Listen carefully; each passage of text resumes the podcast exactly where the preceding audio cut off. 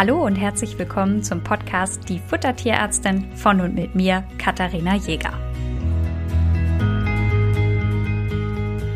In der heutigen Folge geht es um Elmo, einen angekündigten Fall zum Thema Kochen für den Hund. Und ich habe euch ja schon angekündigt in der letzten Folge, dass diese Folge kommen würde. Wer die letzte Folge, also Vor- und Nachteile zum Thema Kochen, wer sollte kochen, noch nicht gehört hat, dem empfehle ich, die zuerst zu hören und dann hier zu Elmo nochmal zurückzuschalten. Und zu Elmo gibt es gar nicht so viel zu wissen. Es ist ein Golden Retriever, der ist fünf Jahre alt und er ist leichter, als er sein sollte. Ja, auch das kommt bei den Retrievern manchmal vor. Der hatte, als seine Beratung kam, 34 Kilo und sollte sollte 36 Kilo haben. Die Besitzerin hatte Elmo aus zweiter Hand, das heißt, er hat vorher in einer anderen Familie gelebt und was sie mir da so erzählt hat, ging es ihm in der Familie vorher nicht so gut und deswegen war es ihr jetzt super wichtig, dass es Elmo bei ihr deutlich besser geht. Und ich hatte so ein ganz bisschen das Gefühl, dass sie gerne wettmachen wollte, was in der vorigen Familie so ein bisschen gefehlt hat. Und als Elmo zu ihr kam, hat er Trockenfutter bekommen. 300 Gramm jeden Tag. Und das hatte sie vorerst auch übernommen. Und das ist auch sinnvoll. Ja, wenn ihr einen Hund neu zu euch holt, dann hat er sowieso relativ viel Stress, die Umgewöhnung, die Situation ist neu, ihm fehlen erstmal feste Bezugspersonen, das muss sich ja alles aufbauen. Und dann noch das Futter zu wechseln, ist einfach nicht sinnvoll. Das heißt, egal was der Hund bekommt, wenn er zu euch kommt, behaltet das erstmal einen Teil Zeit bei und dann könnt ihr Stück für Stück umstellen. Und hier hatte sich die Besitzerin von Elmo gewünscht, dass sie für ihn kochen möchte und hatte damit auch schon gestartet, bevor sie zu mir in die Ernährungsberatung kam. Sie hatte, ja, ich glaube, das war ein paar Wochen her und was halt aufgefallen ist, dass Elmo an Gewicht verloren hatte. Und im ersten Moment hatte sie das gar nicht mit der Ernährung in Verbindung gebracht. Er hatte einfach Gewicht verloren. Sie hatte sich Sorgen gemacht, war beim Tierarzt, der konnte aber nichts feststellen. Und dadurch, dass der Hund natürlich im Rahmen der Ernährungsumstellung Gewicht verloren hatte, war dann der Tipp, die Ration einfach mal überprüfen zu lassen. Das habe ich auch gemacht. Und der Hund kam mit einer Ration, die aus 400 Gramm Fleisch, 200 Gramm Kartoffel, 50 Gramm Gemüse, einem Teelöffel Sonnenblumenöl und einem Teelöffel Hanföl bestand. Das Fleisch war Hühnerfleisch Fleisch, das war extrem mager. Also da waren jetzt auch nicht so viele Kalorien mit drin. Und das war's.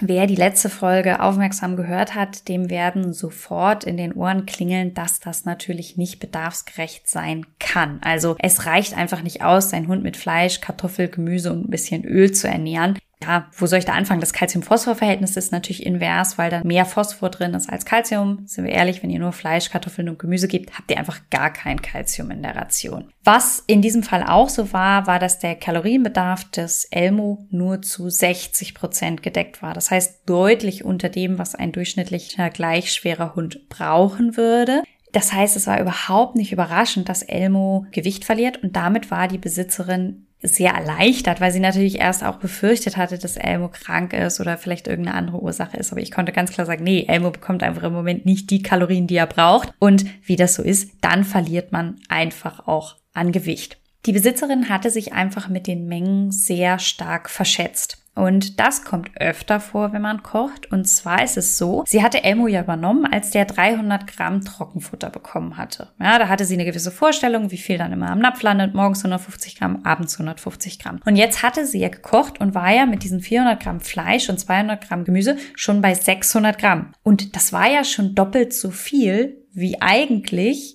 in der Ration ursprünglich drin war. Und da hatte sie dann gedacht, na ja, ist doch super.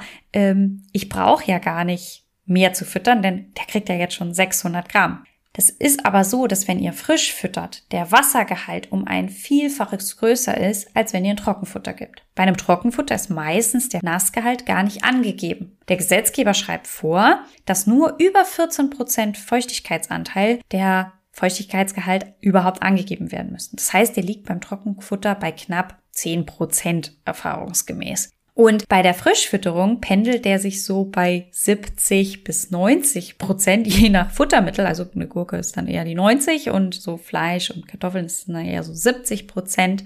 So, das heißt, wenn man eine frische Ration füttert, guckt man in den Napf und denkt, boah, was für eine Menge, das ist ja wahnsinnig viel. Aber behaltet im Hinterkopf, das sind 70 bis 80 Prozent Wasser. Und die müsste man im Endeffekt, also die Menge von 70 bis 80 Gramm, müsste man abziehen und dann würde man in etwa wieder bei diesen 300 Gramm Trockenfutter landen. Das heißt, dass wenn ihr mal eine Vorstellung davon haben wollt und ihr wollt von Trockenfutter auf Feuchtfutter umstellen, dann geht ihr eher so in Richtung drei bis vierfache Menge der ursprünglichen Ration und dann seid ihr auf einem richtigen Weg. Das war also das eine Feedback, was ich der Besitzerin geben konnte, dass das einfach viel zu wenig war und sie sich da mit der Menge über, über ja, gewundert hat.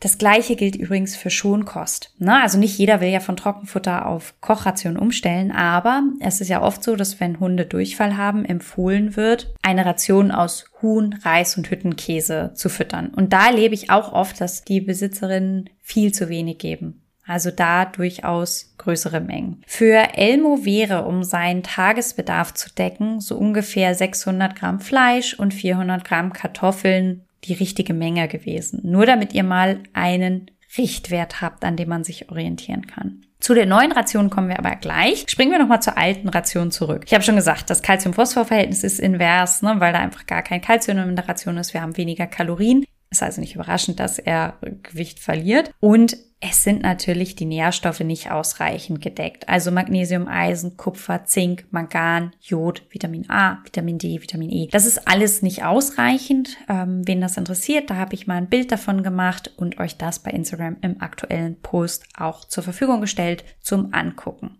Das Interessante ist, dass die Besitzerin zwei Öle gegeben hat, also Sonnenblumenöl und Hanföl, weil sie sagt, ja, das sind ja verschiedene Fettsäuren und die möchte sie wechseln. Ja, das ist auch richtig. Ja, wir müssen ja beim Hund Omega-3 und Omega-6-Fettsäuren zufüttern. Völlig richtig. Deswegen ist es oft sinnvoll, zwei Öle zu geben. Ihr könnt natürlich auch Omega-369 Öle im Handel kaufen, die in einer Flasche bereits gemischt sind sind erfahrungsgemäß ein ganz bisschen teurer. Und da ist natürlich oft noch ein Omega-9 mit drin, das euer Hund eigentlich nicht braucht. Das heißt, für mich ist es am praktikabelsten zu sagen, ich nehme ein Omega-3-Öl und wechsle das mit einem Omega-6-Öl. Und in diesem Fall hat die Besitzerin Sonnenblumenöl und Hanföl miteinander gewechselt. Die fallen beide in die Gruppe der Omega-6-Fettsäuren.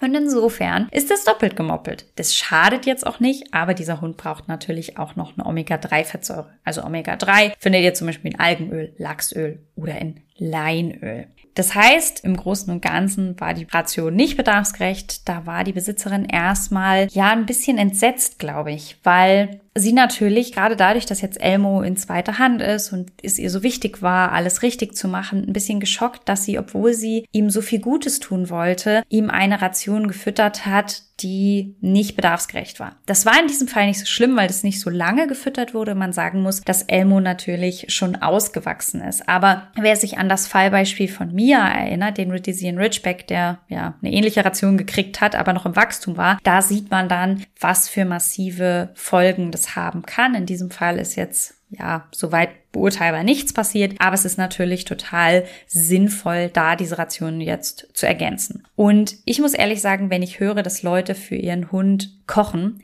gehen bei mir alle Alarmglocken an. Weil Leute einfach Fleisch, Kohlenhydrate und Gemüse miteinander kombinieren und davon ausgehen, dass es für den Hund ausreicht. Hin und wieder mal ein Knochen. Und das reicht einfach nicht. Das kann nicht ausreichen. Und deswegen bin ich froh über jeden von euch, der in die Beratung kommt. Selbst wenn ihr jetzt denkt, oh, vielleicht ist es bei mir auch nicht so gut, Macht euch da keine Vorwürfe, sondern überlegt einfach, wie könnt ihr es in Zukunft besser machen und was könnt ihr für euren Hund noch optimieren. Und da hilft einfach nur das Ganze einfach mal durchzurechnen oder sich einfach an einem der Beispielpläne zu orientieren, die ich euch zur Verfügung stelle. Unter Mineralfutter Basic findet ihr die auf meiner Website. Ich verlinke euch das auch in den Show Notes. Und da könnt ihr mal vergleichen, weicht mein Plan sehr stark von dem ab, was ich da empfohlen habe, oder ist es dicht dran? Dann habt ihr schon mal einen Richtwert und eine erste Einschätzung. So, ich habe die Ration umgestellt. Der Elmo bekommt jetzt 800 Gramm Fleisch, 600 Gramm Kartoffeln, 50 bis 200 Gramm Gemüse, weil die Besitzerin war jetzt ein bisschen skeptisch und dachte, boah, das ist ganz schön viel Futter. Ich habe jetzt Sorge, dass der das nicht schafft. Und wie gesagt, naja, ist doch kein Problem. Wenn er das nicht gut frisst, dann arbeiten wir mit nur 50 Gramm Obst, Gemüse. Und wenn er das schafft, dann ergänzen wir durchaus auch mehr Gemüse zur Beschäftigung oder wie auch immer. Dann haben wir ergänzt drei Teelöffel Sonnenblumenöl. Das war dann das Omega-6 Öl. Das wollte sie gerne beibehalten, weil sie selber das sowieso benutzt hat. Das Hanföl hatte sie nur für den Hund gekauft. Haben wir also dann einfach weggelassen. Und beim nächsten Mal hat sie dann einfach ein Lachsöl mitbestellt. Da gab es auch drei Teelöffel. Und dann, das wäre natürlich noch immer nicht bedarfsgerecht gewesen, haben wir ein Mineralfutter dazu genommen. Davon brauchte der Hund 13 Gramm. Und damit sind alle Lücken, die in diesem Plan drin waren, restlos gefüllt worden. Denn ihr müsst ja bedenken, die Rationen, die ich bekomme, sind zwar alle individuell, aber weisen natürlich immer ähnliche Muster auf. Das heißt, die Nährstoffe, die fehlen, sind eigentlich immer die gleichen. Und das war einer der Gründe, warum ich Rezepte für Mineralfutter geschrieben habe, weil ich gesagt habe, naja, die passen einfach immer super. Da kann ich auf meinen Erfahrungsschatz zurückgreifen. Die habe ich schon in meinem Rechner eingegeben. Und das heißt, ich habe der Dame dann eins von meinen Mineralfuttern empfohlen, weil ich einfach weiß, was da drin ist. Wenn ihr aber euer eigenes Mineralfutter mitbringen wollt, weil ihr das im Tierfuttershop um die Ecke bringt, ist das auch kein Problem. Ja, man kann ja über alles reden und da darf man natürlich dann auch Wünsche äußern. Aber wie gesagt, ich habe mit meinen Pulvern gute Erfahrungen gemacht muss ich ja sagen, ich habe ja die Rezepte dafür geschrieben und fühle mich mit denen ganz wohl und nehme die ganz gerne her. Und ich werde euch jetzt Stück für Stück für alle Mineralfutter auch die Beispielpläne zur Verfügung stellen. Fürs Basic findet ihr sie bereits online. Wenn ihr da irgendwas nicht findet, sagt doch einfach nochmal Bescheid. Das heißt, ich fasse nochmal Elmos Fall so ein bisschen zusammen. Es war am Ende keine große Änderung. Für die Besitzerin war einfach nur wichtig zu wissen, der Elmo ist gesund, der hat nicht Gewicht verloren, weil er irgendeine Krankheit hat, sondern weil er einfach schlicht zu wenig Kalorien bekommen hat. Das bekommt man nur durchs Zusammenrechnen aus. Dann haben wir die Komponenten ein bisschen erhöht, haben den Mineralfutter dazu getan, so dass die Besitzerin jetzt auch all sicher sein kann, dass alles in der Ration enthalten ist, was er braucht. Die neue Ration findet ihr genauso wie die andere auch bei Instagram im Post zum Podcast. Elmo steht also ganz stellvertretend für viele ähnliche Fälle. Und Kochen für einen Hund ist gar nicht so schwer. Ich kann euch da motivieren, das auszuprobieren. Aber wie gesagt, mit ja, es sind leider viele nicht bedarfsgerechte Rationen unterwegs, aber wenn man das dann mit einem geeigneten Mineralfutter unter, ähm, ja, ergänzt. Wer mehr zum Thema Mineralfutter wissen möchte, auch dazu habe ich schon Folgen aufgenommen, wo ich da so ein bisschen drauf eingegangen bin, worauf ihr achten solltet. Ist man da eigentlich auch auf der sicheren Seite? Wer ganz sicher sein möchte, der darf mich gerne kontaktieren. Und ich freue mich auf euch. Und ich freue mich natürlich auch schon auf die nächste Folge und sage bis dahin.